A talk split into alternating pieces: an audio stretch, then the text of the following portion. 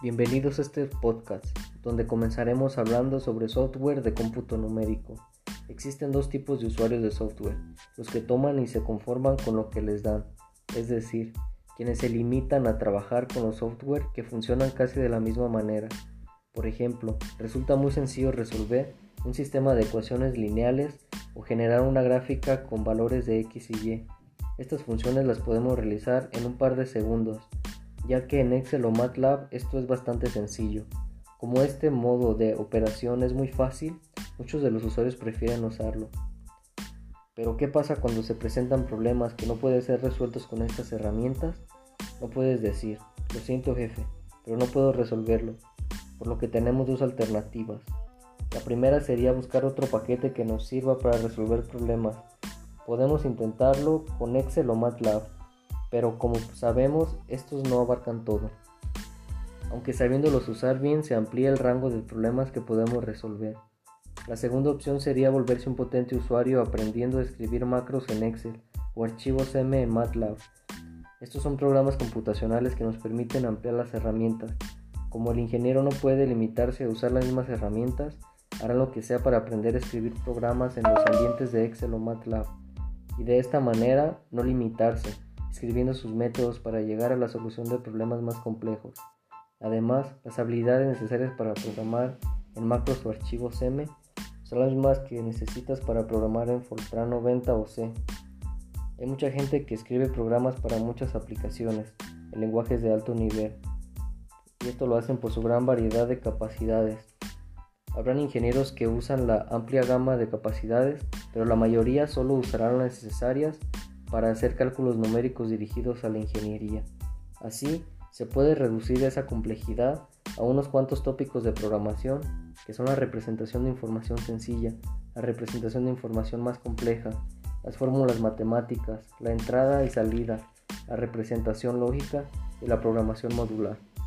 Continuamos hablando sobre lo que son los métodos iterativos. En matemática computacional, un método iterativo trata de resolver un problema como una ecuación o un sistema de ecuaciones mediante aproximaciones sucesivas a una solución empezando desde una estimación inicial. Esta aproximación sirve demasiado a comparación de los métodos que tratan de resolver el problema de una sola vez, como resolver un sistema de ecuaciones AX igual a B, encontrando la inversa de la matriz A. Los métodos iterativos son útiles para resolver problemas que involucran un número grande de variables que puede ser del orden de millones, donde los métodos directos no podrían solucionarlos ni con los mejores ordenadores disponibles. Uno de estos es el, los puntos fijos atractivos. Si una ecuación puede ponerse en la forma f de x igual a x y una solución x es un punto fijo atractivo de la función f, entonces puede empezar con un punto x1 en la base de abstracción de x y si a x subíndice n más 1 igual a f x subíndice n para n mayor o igual a 1 y la secuencia x subíndice n convergerá a la solución x. ¿Qué significa esto? Que tendremos un punto inicial x1 con un valor inicial y se irá iterando hasta llegar a la solución buscada. Sistemas lineales. En este caso, las dos clases principales de métodos iterativos son los estacionarios y los más generales que son los métodos de subespacio de Krylov métodos iterativos estacionarios resuelven un sistema lineal con un operador que se aproxima al original, basándose en los residuos desde una ecuación de corrección para la que se repite este proceso.